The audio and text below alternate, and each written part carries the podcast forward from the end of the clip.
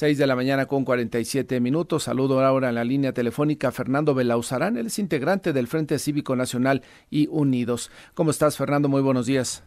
Muy buenos días, Martín. Encantado de estar contigo con tu auditorio. Gracias por estar esta mañana. ¿Cuál es la postura de la organización Frente Cívico frente a la ratificación o no de Ernestina Godoy? Bueno, eh, de hecho, todas las seis organizaciones unidos, no solo el Frente Cívico, le hemos dado un seguimiento puntual. Estamos eh, muy claros en que no debe ratificarse porque la Constitución de la Ciudad de México establece que la Fiscalía es autónoma y Ernestina Godoy es todo menos autónoma. Te doy algunos datos, ella nunca debió haber sido fiscal. Modificaron la Constitución de la Ciudad de México, recién aprobada, para que ella pudiera tomar cargo en la misma legislatura en la que ella era coordinadora de Morena, ¿no? Y luego, para, para reelegirla, modifica la ley a modo, la famosa ley Godoy, para hacerle un procedimiento ad hoc, este que está terminando, para poderla reelegir. ¿no? Y hicieron un procedimiento en donde ni siquiera escucharon a las víctimas.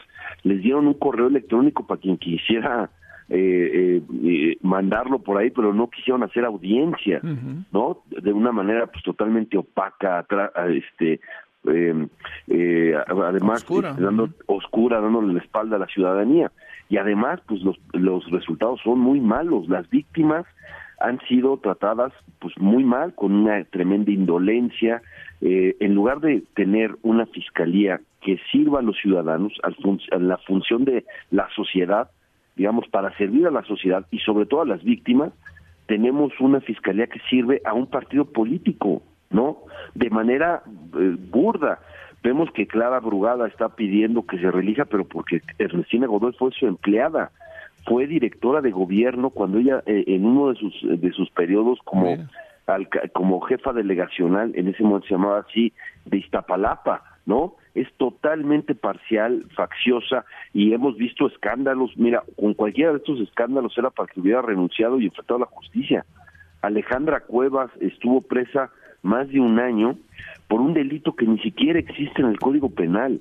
Y no lo digo yo, lo dijo la Suprema Corte de Justicia de la Nación por unanimidad, es decir, hasta las ministras que están muy cerca y, o Saldívar que estaban tan cerca del gobierno, determinaron que tenía que salir porque ese delito ni siquiera existía en el Código Penal o ese supuesto delito que le que le fabricaron a ellas pues en una venganza política, ¿no? ¿Te acuerdas que le dio que que que le que quiso absolver a la ministra de, plagiaria sin tener facultades para eso. Hasta ahí se metieron. Eh, Fernando, si te parece. Y otras cosas, ¿no? El espionaje. Eso está pendiente todavía. Es, escandaloso porque además tienen, la, tienen la caradura de negarlo cuando todos los oficios están en, en, en los juzgados, en los autos.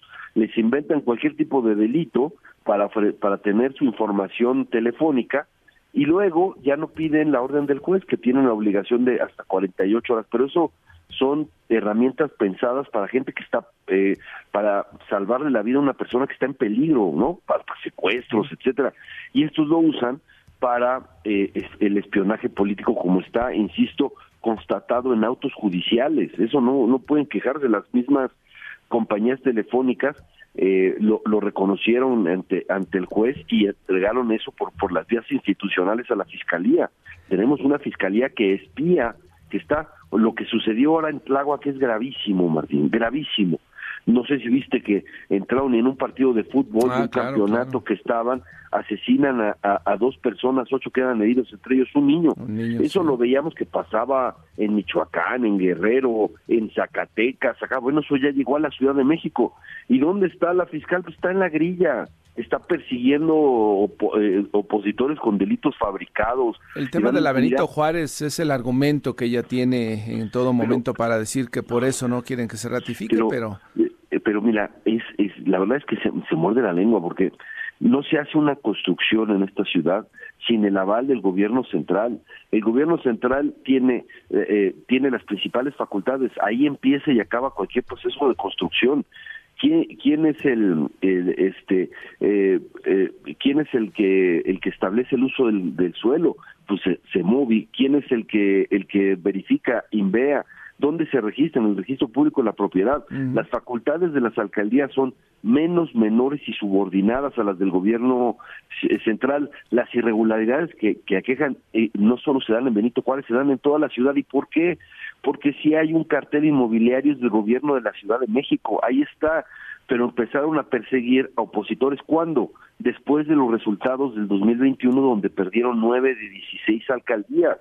Eso es lo que lo que quieren es tener a la fiscalía como ariete. Primero quieren una impunidad transeccional. Tú dime, ¿de dónde sacaron todos los recursos para la eh, onerosa precampaña de la corcholata destapada, hmm. ¿no? Que estaban en todos lados. ¿De dónde salió ese dinero? ¿No? Que, eh, eh, y no solo de ella, de todos los demás. ¿De dónde? ¿No? pero eh, este pero precisamente pero uno cuando se mete al metro y ve el desastre en el que está se puede imaginar de dónde pudieron salir tantos recursos millonarios para para financiar esa precampaña tan onerosa. Va a decir que, eso le corresponde a la autoridad electoral revisarlo, ¿no? Y si le dan vista, la fiscalía se metería, pero de otra manera no. ¿Qué, ¿Qué esperas de los diputados de oposición en el Congreso? Sí, claro, pero si hay una desviación de recursos, eso sí es correspondencia de, de, aquí, eh, que es una posibilidad de que de ahí hayan salido. ¿Qué esperamos que, la, que se rechace? Porque nosotros hemos dado...